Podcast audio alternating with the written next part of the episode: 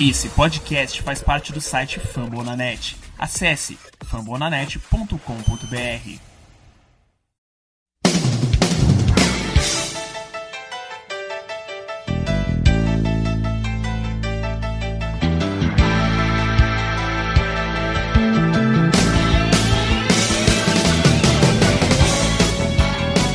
Estamos começando mais um preview da Casa do Corvo. É isso aí, galera. Depois de uma vitória um pouco mais tranquila, um pouco mais suave contra o Denver Broncos, o Baltimore Ravens volta para casa e mais um prime time dessa vez para enfrentar o Indianapolis Colts. Eu sou Cleverton Liares e estou aqui com o João Gabriel Gelli. Bom dia, João. Bom dia, boa tarde, boa noite para todos que nos escutam. Vamos nos preparar aqui para mais uma semana, né? Mais um jogo de prime time na expectativa, obviamente, do nosso lado de mais uma vitória do Ravens. Assim espero também. E conosco aqui para falar do Indianapolis Colts, ela que agora é ex-Colts Brasil, né? Mas é camarada nossa, amiga nossa de longa data, Carol Vago. Carol, é sua primeira vez aqui, então seja muito bem-vinda a essa humilde residência. Fica à vontade. Não repara na bagunça, a cerveja tá na geladeira, a casa é sua e o microfone é seu também. Fala pessoal. Bom, como você falou, primeira vez que eu tô aqui, é, eu agradeço muito o convite. Tem um tempinho que eu tô fora aí da produção de podcasts, mas vamos lá, que, que vai dar bom aí para falar desse jogo. E também, já tava até esquecendo aí, já perdi o costume. Bom dia, boa tarde, boa noite para todo mundo que tá ouvindo. Um público diferente aí nessa semana de gravação. É isso aí, galera. Prime Time de novo. Baltimore Ravens aí nessa sequência de jogos agora em casa. Vamos ver o que, que esse time nos espera. Monday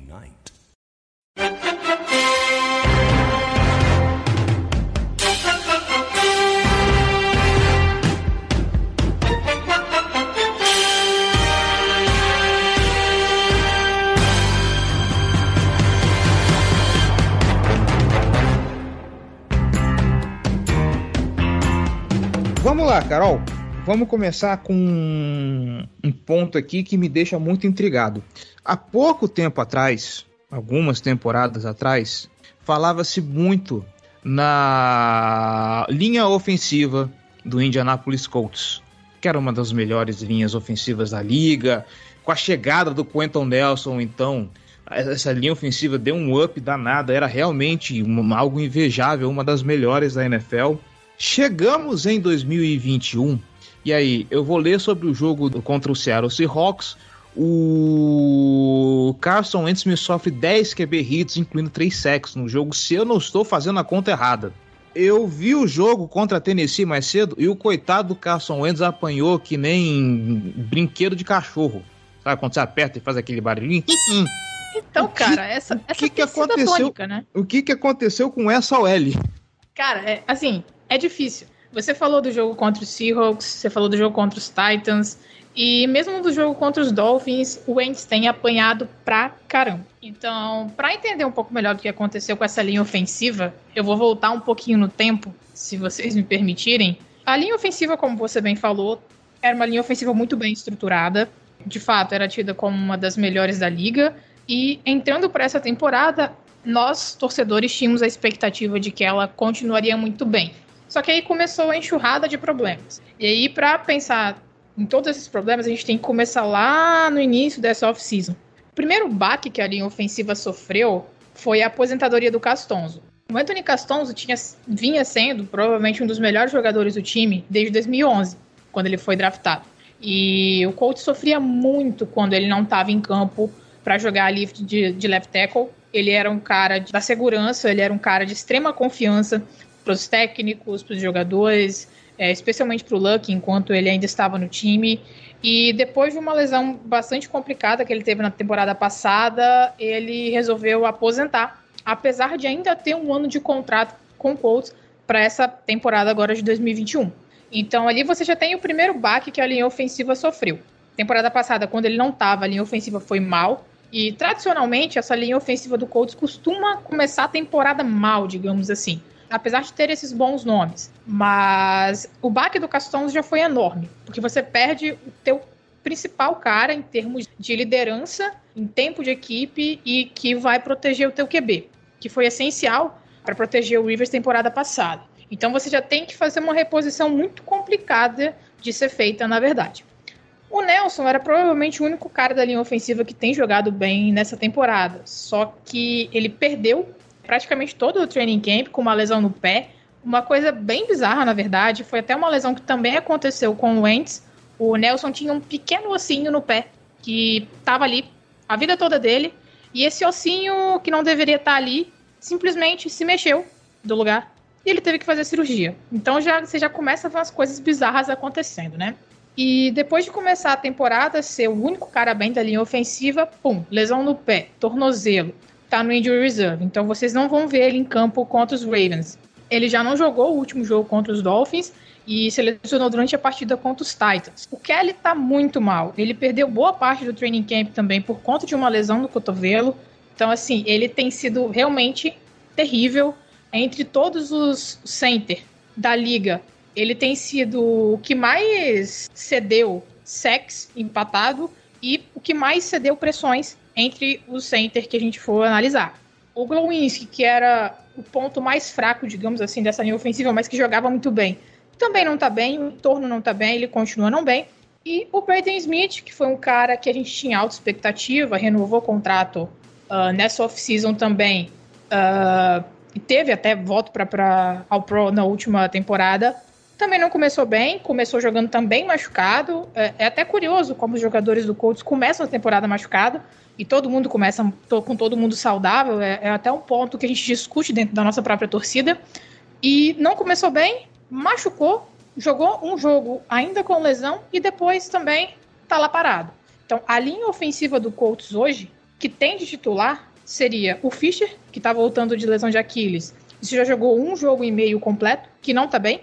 O Kelly, que tá com problema de ter ficado machucado boa parte do training camp. O Glowinski. E reservas, que, como a gente sabe, é difícil encontrar titular bom para a linha ofensiva na NFL. Reserva, então, é mais difícil ainda. Então, tudo que você pode imaginar de problema em termos de lesões, jogadores jogando mal, tá acontecendo com a linha ofensiva do Colts, digamos assim. A bruxa ficou tá completamente solta e realmente a linha ofensiva é até difícil explicar alguns jogadores jogando tão mal como eles têm jogado. Apesar de alguns a gente já esperar um pouquinho, que não seria o ideal. Mas o resumo, e isso foi só um resumo, da nossa linha ofensiva é esse hoje. Meu Deus do céu, se isso é o resumo, eu não quero ver a obra completa, não. Porque, gente do céu, é muita coisa. Lesão pra lá, jogador jogando mal pra cá. Gelli, pelo, pelo que ela tá contando, eu já tô vendo o Owe jantando o Carson Wentz na segunda-feira, cara. Poremos, poremos. Ah, com é. certeza é o que vai acontecer, com certeza. É, é, até porque o Carson Wentz é um cara conhecido por segurar um pouco a bola, tentar esticar a jogada, né? Então, ele não é um cara que é, muito amigável para sistemas que, que a linha ofensiva não está atuando no seu, no, na sua melhor forma. Isso somado com todas as lesões, perder um dos principais jogadores da linha ofensiva da NFL, no caso o Quentin Nelson, é, é realmente prejudicial para os planos ofensivos do Colts como um todo. Né? Porque é um time que gosta de correr com a bola, tem o Jonathan Taylor como uma boa arma, tem o Nahin Hines também como uma boa arma, né? É, eu acredito que muito do, das tentativas do, do Colts é, ofensivamente para essa partida devem passar por esse ataque terrestre, né? É, eu queria perguntar para Carol que, como que ela vê isso, ela concorda ou se ela acha que, que é, o ataque aéreo pode tomar algum, alguma sobreposição nessa partida. É, assim, até para complementar essa questão da linha ofensiva, como você falou, o Wentz de fato traz alguns problemas. Essa temporada, particularmente, eu não acho que ele tenha sido um grande problema. Tem muita coisa acontecendo de errado no time, como já deu para explanar um pouquinho ali, né? De fato, ele em alguns momentos ele segura demais a bola e a gente mesmo fala, ah, poderia jogar a bola fora, enfim.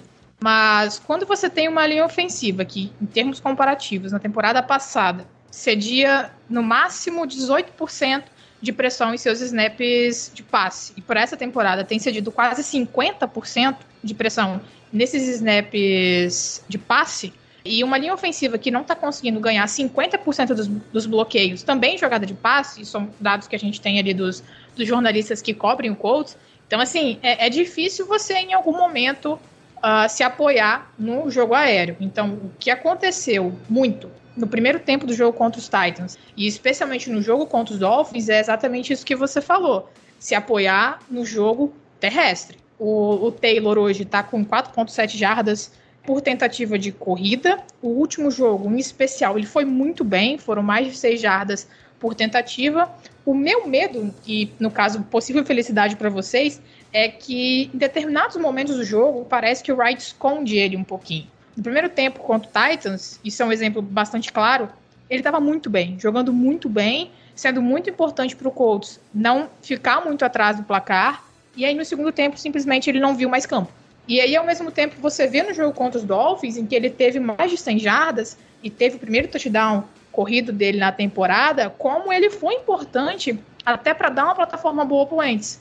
Por exemplo, teve jogada de play action, que a gente não vê muito, é o time que menos faz play action, se eu não me engano, nas quatro primeiras semanas. É, eu vi esse dado que algum jornalista soltou, agora não me recordo a fonte precisamente, mas se o Colts conseguir dar um pouco mais de tranquilidade também pro Wentz, eu acho que ele pode ser decente. Não tenho grandes expectativas com ele. Mas o Taylor é uma chave extremamente importante. Não só o Taylor, mas também o Nain Hines, como você citou, que é um cara que pode ser o escape em alguns momentos, aquela, aquele passezinho curto ou boas corridas. Ele teve a renovação dessa off-season também e é um cara importante para o nosso esquema. Só que também não dá para ter certeza do que vai acontecer. Em um jogo ele tem muitos snaps, no jogo seguinte dois snaps. Em outro jogo, contra o Titans, por exemplo, ele teve uma porrada de snap e nesse jogo contra os Dolphins nem tanto. Então, assim, toques na bola também tem variado muito. Então, tá, é difícil até de prever o que, que o Wright vai fazer. Então, assim, eu acho que a chave é alimentar o Taylor. Alimentar o Jonathan Taylor, porque ele é um dos caras que mais tem jardas acima da expectativa na NFL nessa temporada, entendeu? Temporada passada ele começou mal, que era temporada de calor, né? E foi muito bem na reta final. Então, assim, para mim, a chave do jogo vai ser o jogo corrido para os dois lados. Mas mais ainda para o Colts, talvez, porque a nossa linha ofensiva tem sido terrível para proteger o Carson Wentz em jogadas de passe. Então, assim, num time que pressiona tanto o QB como o Ravens faz, eu acho que é praticamente inviável usar o jogo o jogo aéreo. A gente tem que gastar o máximo possível de relógio e ser o mais parecido possível com o que o Ravens faz em termos de ataque hoje em dia. É, inclusive, se a gente pega os números desse ataque do Indianapolis Colts, a gente vê que o, o jogo corrido é a principal valência do time. Não são números muito, muito expressivos, mas, por exemplo, a, me a melhor posição dos Colts é dentro do ataque corrido, onde ele está em 15 com 112 jadas terrestres. Então, provavelmente, é algo que o Frank Reich vai ter que explorar. Outra coisa que ele vai ter que explorar, e inclusive é o que a gente estava conversando em off, pouco antes de começar a gravação, e você estava me alertando isso, é a respeito dos Tyrands, né? Porque o, o Indianapolis Colts tem em mãos o, o Eli Cox e o Jack Doyle, e são dois caras que o Frank Reich pode usar se, usando as palavras que você usou em off e agora há pouco para se referir ao jogo corrido, se o Frank Reich não segurar muito a coleira desses dois, né? É um ponto que o Baltimore Ravens tem, assim, uma tradição em não conter muito o jogo com Tyrants. O segundo nível da linha não é um setor muito eficiente. Uh, a gente esperava ali um pouco de melhora do Patrick Quinn, o Malik Harrison ali dando apoio. Essa melhora não veio no nível que gostaríamos, então provavelmente pode ser um ponto que o Indianapolis Colts pode explorar aí, né? É, assim, o... falando especificamente dos, dos dois jogadores, o Ali Cox e o Doyle. O Doyle é um cara que costuma ser uma bola de segurança importante. Temporada passada ele teve alguns probleminhas, ele teve um ou outro drop bem chatinho da gente ver, mas no último jogo mesmo, e contra os Titans, ele fez alguma ou outra recepção importante. Mas eu acredito que é, nesse jogo também vai ter uma questão muito importante do ponto de vista de, de usar esses caras para proteger o Wentz também. O Doyle é um bom jogador bloqueando, é um bom Tyrande bom bloqueando. O mesmo vale para o Ali Cox, ele é realmente muito bom bloqueando. Só que aquela questão até que comentei com você em off, do Wright soltar um pouquinho a coleira desses caras, é, o Ali Cox é um cara que tem um bom potencial para receber bolas. É, no jogo contra os Dolphins, ele recebeu dois touchdowns. Ele foi um cara extremamente importante para o nesse jogo. E ele é um cara com envergadura, com mãos absolutamente grandes. Ele é um mismatch absurdo, que o Colts precisa explorar mais, do ponto de vista de tamanho. Ele é muito alto, tem a envergadura muito grande, as mãos grandes, e tem a capacidade de, de receber é, algumas bolas importantes. Então, como você falou, é um ponto que a defesa do Ravens tem uma fraqueza. Assim como a defesa do Colts cede muitas jardas e touchdowns bem idiotas, digamos assim, para Tyrants. Então, assim, o Doyle sendo um cara de confiança e o Ali Cox, com a última atuação que teve contra os Dolphins, o Colts precisa usar esses caras, assim como precisa usar o Taylor. O problema é, às vezes a gente vê um cara com uma baita atuação e na semana seguinte ele quase não recebe snap. A, a tônica da carreira do Ali Cox no Colts é mais ou menos isso. Ele é um cara bom, com potencial, ajuda muito uh, ah, para bloquear, bloque, opa, bloquear no jogo corrido, ajuda a bloquear também jogadas de passe, mas às vezes o Colts tira ele do jogo, some ele do jogo. Então eu ficaria bastante feliz se o Colts, Colts conseguisse colocar esse cara para jogar também, especialmente agora contra os Ravens. E, e, a gente vai precisar desses dois caras nos dois sentidos, para ajudar no jogo corrido e para ajudar no jogo de passe também. Se é uma fraqueza do Colts, é, perdão, se é uma fraqueza dos Ravens e o Colts tem esses dois caras, eles precisam estar em campo o máximo possível porque de fato eles têm boa capacidade, eles foram importantes no último jogo, especialmente o Ali Cox. Então é um cara que aparentemente o Wentz está criando uma boa confiança. Então, se já tem uma conexão interessante, usa isso. Usa isso, até porque o corpo de wide receivers do Colts é, tá bem baleado também. Não é já dos melhores, e tá sem o T.Y. Hilton, que tá com uma lesão séria também e não jogou essa temporada ainda. Então, esses caras vão ser extremamente importantes e eu espero que o Cox seja mais envolvido nesse jogo contra os Ravens também. É, e quando você fala de ataque aéreo, imagino que o, o Michael Pittman, nesse momento, seja o principal alvo mesmo do ataque, né? Até é, se você procura, tem até estatística que ele é o segundo wide receiver com mais jardas nessa temporada entre os que não tiveram nenhum touchdown anotado. É, isso talvez ajude a depor a favor do que você está descrevendo também, da participação do Ali Cox na, na Red Zone, né? Foi um ponto onde ele se destacou nessa partida contra o Dolphins, mas é, o Pittman parece ser o cara que move as correntes. O que, você acha do, do confronto dele contra, contra o Marlon Humphrey, a secundária do Ravens? O que, que você espera nesse sentido? Desculpa, só para complementar, é, eu também um pouquinho da participação do, do Zach Pascal, né, que eu imagino que seja o segundo alvo nesse momento, um ótimo bloqueador, uhum. mas que como percebedor em si não, não, não é o cara que gera tanto medo nas defesas adversárias. Sim, é, o Pittman, ele teve o melhor jogo da carreira dele em termos de jardas recebidas no jogo contra os Titans, foram mais de 100, é, de fato, foi o melhor jogo dele nesse sentido. E ele parece estar se desenvolvendo como o cara para ser o wide receiver um dos Colts. Particularmente, eu até acredito que o impacto dele tem sido um pouco menor do que a gente gostaria, especialmente por ser uma escolha mais alta. E aí, quando você toca no nome do Pascal, é importante também, porque, por exemplo, ele é o segundo recebedor do time em jardas, mas ele tem três touchdowns. Foram nas primeiras semanas, o que parecia que seria um cara também interessante para o Wentz usar. Só que a gente não vê aquela mesma consistência nesses caras. Ou o Pitman explode, ou vai ficar muito complicado. Porque se você não tem o T.Y. Hilton também para lançar muita bola em profundidade, para usar a velocidade dele, apesar dele ter alguns problemas dos últimos anos, o Pitman vai ser essencial. Mas eu não acho que ele vai ser um cara assim que vá ter grande impacto nesse jogo. Eu espero estar errada. Mas o Pitman também tem muito dessas de fazer um jogo ruim, aí vai lá faz outro jogo muito bom, como foi esse caso do, do, do jogo contra os Titans, que ele teve muitas jardas. Mas eu também esperava que ele fosse um cara mais importante para red zone do time. E tem até um outro cara que, assim, pode ser um fator que a gente, dentro da torcida, tem um pouquinho de esperança, que é o Michael Strahan, que é uma escolha de rodada bem lá no fundo do draft e que, quem sabe, pode ser um cara interessante do ponto de vista de ser um cara grande para tentar pegar aquela bola lá em cima, importante em alguns momentos. Ele já fez uma ou duas recepções interessantes nessa temporada, mas nada absurdo também.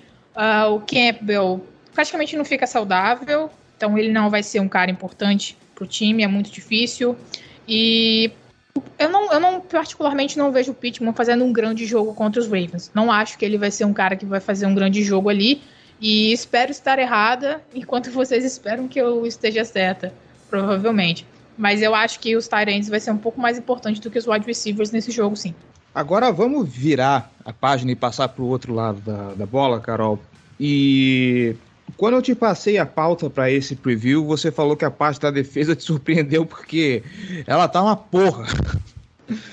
Olhando de novo as estatísticas, óbvio, a gente não pode ficar olhando números fora de contexto, mas dentro da, da, das estatísticas, o, o, a defesa dos Colts não parece uma defesa tão pedestre, tão, tão terrível assim. Tem números razoáveis ali.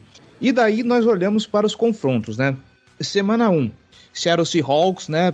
Russell Wilson, Tyler Lockett, DK Metcalf. Uh, semana 2, Los Angeles Rams, Matthew Stafford e Cooper Cup numa sincronia que me espanta muito. Ou seja, já são dois confrontos difíceis contra a, a NFC West que está voando aí. Semana 3, rival de divisão é o Tennessee Titans com um, um, uh, um ataque assim estrondoso, onde você tem ali é, por terra você tem o Derrick Henry. O Eric, Derrick Henry, consegui, eu consegui esquecer o nome do cara. Você tem o Derrick é. Henry e recentemente eles contrataram o Julio Jones para poder dar um boost nesse ataque aéreo. Ou seja, são três de, de quatro confrontos muito difíceis. Uh, agora vai para é, Baltimore encarar os Ravens, que também é um confronto difícil, mas mesmo assim é uma defesa que, apesar de não ser uma ótima defesa, ainda tá ali tentando se afirmar. Você vê alguma saída da defesa conseguir parar o Baltimore Ravens nesse Monday Night? Olha, cara, é, até foi até curioso, como você falou. Eu fiquei relativamente surpresa quando é, você apresentou alguns números, números ali para mim, porque a defesa esse ano tem sido assim muito ruim comparado que foi ano passado em termos de agressividade de jogo, em conseguir jogar com mais energia a gente sente uma defesa muito apática em alguns momentos. Uh, por exemplo, o, os Ravens, apesar de ter tido alguns problemas aí, você pode poder até falar melhor do que eu nesse sentido, com os jogadores para o jogo corrido, running back, uh, ainda assim é um time muito forte nesse sentido. Os Colts eram um dos melhores times é, parando o jogo corrido. Só que no início dessa temporada, o time vinha sendo terrível, muito, muito, muito ruim nesse sentido. Só que aí, ao mesmo tempo, nessa última semana, eu acho que até esses dados acabam sendo influenciados por, por ter uma amostra muito pequena. A defesa melhorou muito contra o jogo corrido. Tava cedendo, se eu não me engano, mais de 5 jardas por tentativa nas semanas anteriores. E aí depois contra os Dolphins, falei, pá, 2,2 jardas por carregada do adversário. Então, assim, eu acho que até esses números não estão refletindo o que a gente sente. Na temporada, nas temporadas anteriores, especialmente na temporada passada, a gente via a defesa muito forte contra o jogo corrido, só que aí nós perdemos um cara muito importante, como o Danico Altri, que foi até para os Titans. Então, assim, tem sido uma defesa bastante frustrante em alguns momentos. O Leandro não está bem, ele vem de, um, de uma cirurgia no tornozelo também, que está limitando muito a atuação dele. O Anthony Walker saiu e era um cara que ajudava bastante contra a corrida, chamadas, chamava as jogadas na defesa, e ele saiu, foi para os Browns, acabou o contrato dele. O Okeri, que não está respondendo bem. E aí você vê um cara que tem feito bastante diferença no time, que é o Julian Blackmon, safety. Chegou a temporada passada também. Ele é o cara com mais tackles no nosso time. Então, assim, não me parece muito legal quando o teu safety tem que fazer muitos tackles. E mesmo que ele seja um cara que se aproxima muito bem do box, é, não me parece uma coisa muito interessante, né? Porque mostra que ele está sendo, tá, tá sendo muito acionado. E a defesa, é, e aí quando você pensa que a gente tem que pressionar o Lamar Jackson nesse próximo jogo, e ele é um cara extremamente arredio, ele é um cara que consegue fugir da pressão com, com facilidade pela habilidade que ele tem com as pernas, né? E o Colts não consegue pressionar o QB adversário. O Colts praticamente não consegue pressionar o, o QB, e isso já era um problema na temporada passada. E aí, para essa temporada, piorou a situação, porque apesar de acrescentar o Quit Pay, no draft, que também não vai jogar contra os Ravens porque ele machucou, é, a gente não tem conseguido gerar pressão. No último jogo, até gerou um pouco de pressão, mas foi menos do que a gente gostaria. Quem teve mais sexo no jogo foi o Kemoko Ray, que é um cara que não se desenvolveu ainda. A gente ainda está esperando o cara que poderia ser um bom jogador ali para ajudar na pressão adversário. Não, não, não estamos conseguindo bem. Até conseguimos algumas jogadas interessantes. O Taekwondo Lewis teve um baita teco para perda de jardas, mas tá, tá muito abaixo a nossa defesa. Provavelmente o único ponto positivo ali é o Buckner. E se a gente conseguir pressionar um pouquinho o Lamar, talvez a gente consiga algo bom. Só que quando você passa para o segundo nível, ele tem depois Ari Franklin, Darius Leonard, o Kerry, que, que não estão conseguindo corresponder também, uh, nem contra o jogo corrido e nem contra o jogo de passe. Do que eu vejo dessa defesa, vai ser extremamente complicado parar o Lamar e parar o jogo corrido. Então, apesar dos números em alguns momentos dizerem outra coisa, eu, eu acho que vai ser um jogo muito, muito, muito difícil para parar os Ravens, sabe? As jardas corridas cedidas é ali seria um valor mediano, né? Mas vai ser muito difícil. E aí, quando o Lamar tiver tempo suficiente, porque a nossa linha defensiva não vai conseguir pressionar praticamente, e ele conseguir encontrar os caras, vai ser mais complicado ainda, porque a secundária tem ido muito mal. E você ainda tem desfalques, então é muito cara reserva jogando, que também não tem um bom nível. Os titulares não estão bem, os reservas menos ainda. Então, eu acho que esses números que até que a gente observou ali antes da gravação é, são até um pouquinho mentirosos do ponto de vista do que a gente vê em campo, né? Antes de passar pro Gélio, eu gostaria de dizer que eu vou adotar esse adjetivo para a vida, arredio. Vou começar a tratar o Lamar Jackson desse jeito Cara, também, gostei. É, é, eu, eu, perdi a palavra e a primeira que me veio na cabeça foi essa. Eu acho que nem, nem sei se é correto. Vou até procurar aqui. Não, mas não importa, eu, eu gostei. Eu vou, eu vou carregar essa pra vida. Vai lá, Gelli.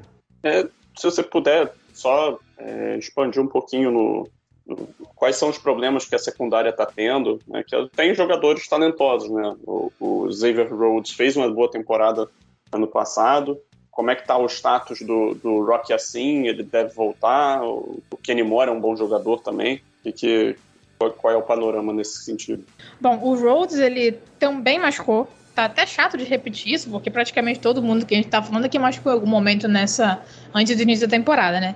Mas o Rhodes, de fato, fez uma ótima temporada na temporada passada, vindo de um provavelmente sendo o pior corner na temporada anterior na liga. É, ele fez uma temporada muito boa e deu esperanças pra gente. Era um cara que a gente não tinha esperança nenhuma de jogar bem, afinal de contas o histórico não falava a favor dele, o histórico recente na época, né?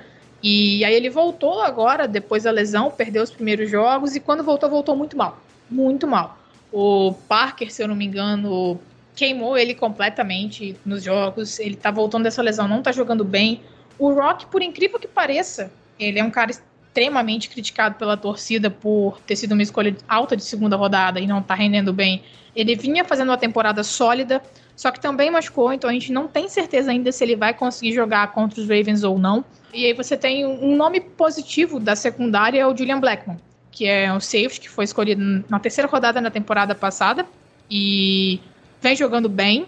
É, apesar dele estar tá sendo extremamente acionado esse ano, tá tendo muitos tackles, porque constantemente os caras têm chegado ali, seja, seja no jogo corrido, seja com passes na parte que ele, de campo que ele joga, que ele está atuando. Então ele é o ponto positivo. Mas o Kyrie Willis, por exemplo, que é o titular, é, também não deve jogar contra os Ravens.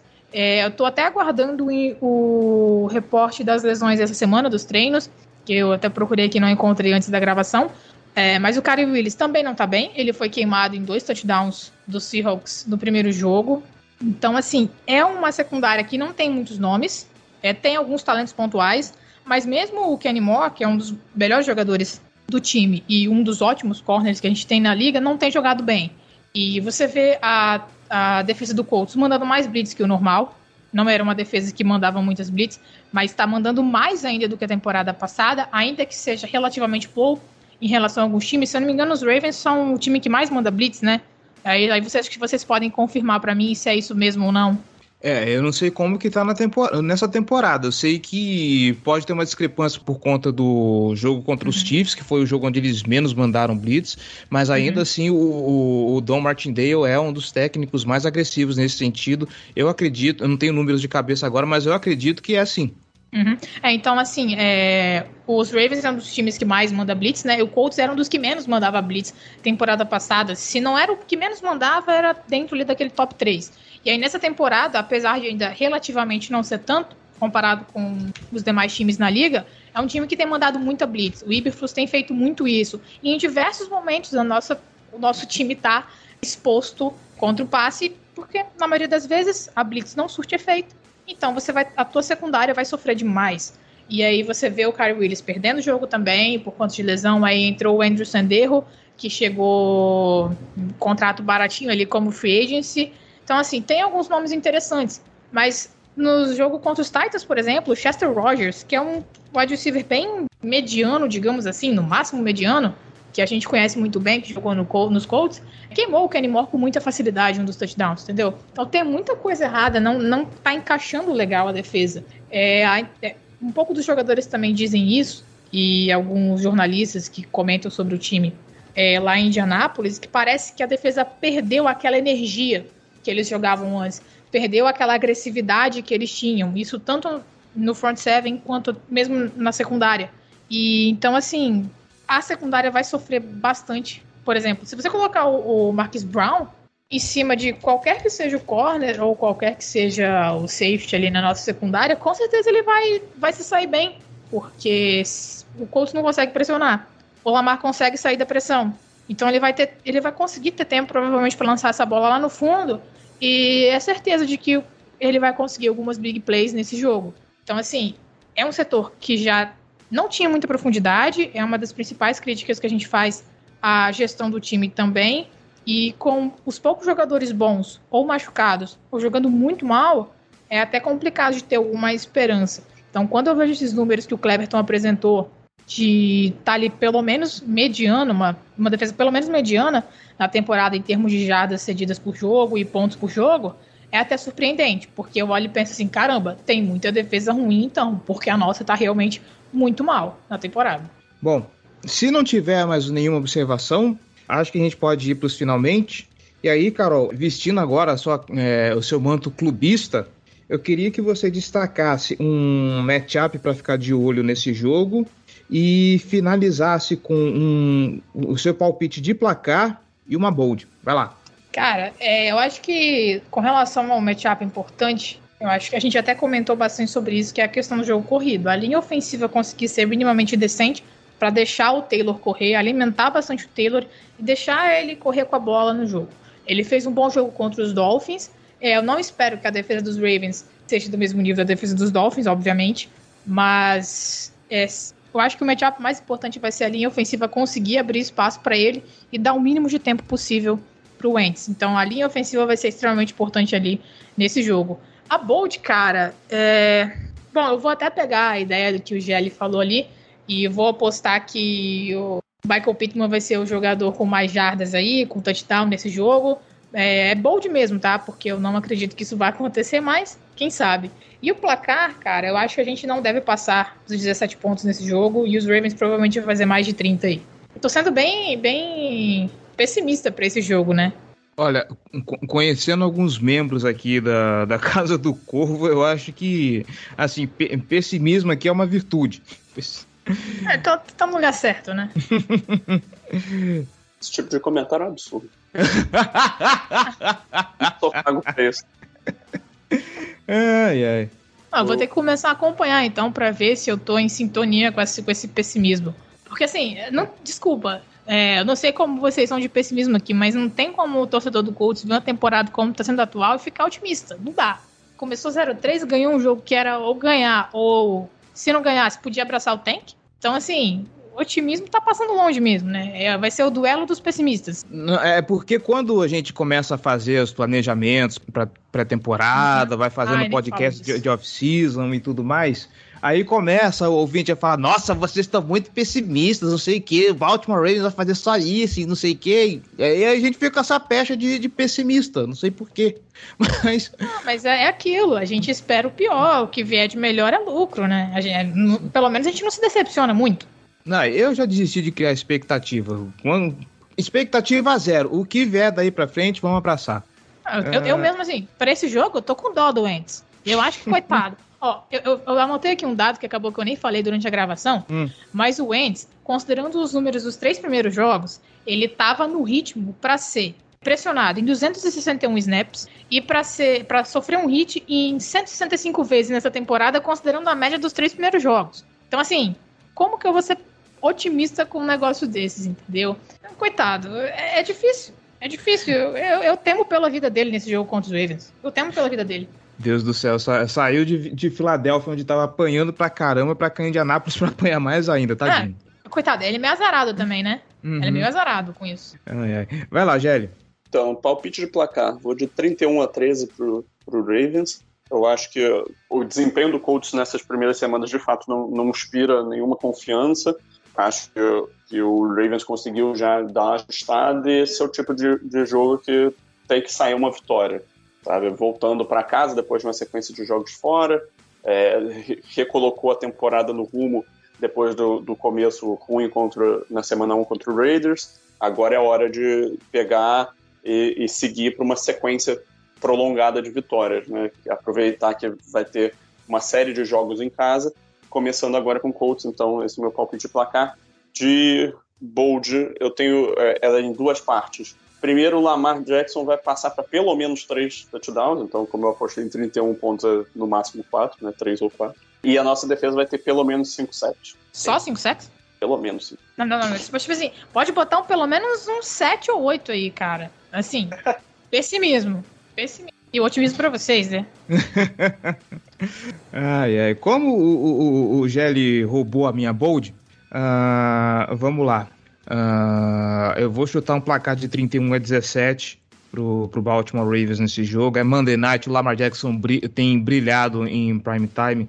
Aquele jogo contra o Raiders em Las Vegas, por enquanto a gente pode considerar um ponto fora da curva disso. Eu tô com, com a Carol, eu quero ver esse duelo da, do jogo corrido do Indianapolis Colts contra a, a nossa DL. Vamos ver como que a gente vai conseguir fechar é, esse jogo corrido. Lembrando que contra o, o, o, ataque terrestre adversário, o Baltimore Ravens é a sétima melhor defesa até aqui, se eu não me engano. E uma bold, já que o Gelli roubou o que eu ia falar, eu vou surfar em cima dessa, dessa previsão e falar que serão três sacks do Odafe Way. O Way vai, vai, vai fazer uma, bastante visita ao backfield do, do Indianapolis Colts nesse jogo. E é isso, ficamos por aqui. Uh, Carol, muito obrigado mesmo por você ter topado participar aqui com a gente. Muito obrigado pelas informações, pelos comentários. A gente fica muito feliz da sua presença aqui. E o microfone é seu. Faça o seu jabá.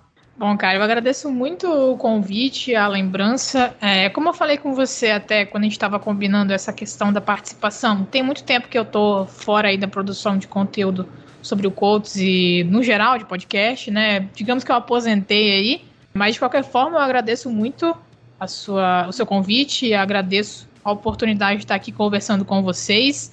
Uh, peço desculpas se acabei falando sem querer alguma besteira com relação aos Ravens, é, que particularmente não é um time que eu tenho assistido tanto assim nessa temporada, mas é isso, agradeço a oportunidade de falar um pouquinho sobre o nosso time, agradeço também as perguntas e as, a conversa com o Gelli e é isso. O que precisar, a gente está aí. Eu não faço mais parte, mas ouçam o podcast Colts Brasil, acompanhem também o perfil do Hostel BR, o Potros Brasil, Colts Brasil com Z, Colts Brasil com S, todas as páginas do Colts. Eu sei que a torcida dos Ravens não tem exatamente uma muito carinho, né, pelos Colts e pela torcida dos Colts no Brasil, mas fica aí a dica também para acompanhar o trabalho do pessoal, que é bastante legal, bastante interessante. E novamente agradeço, queria desejar um bom dia, uma boa tarde ou boa noite, conforme você ouvinte estiver ouvindo. E até a próxima oportunidade, quem sabe a gente se encontra em algum outro episódio também. Valeu, galera. É isso aí, e também, João, muito obrigado aí pela participação, muito obrigado aí pela, pela presença e, como sempre, tamo junto. É isso, tamo junto. Semana que vem estamos aí pra, de volta para repercutir esse jogo e para fazer o preview de mais uma semana.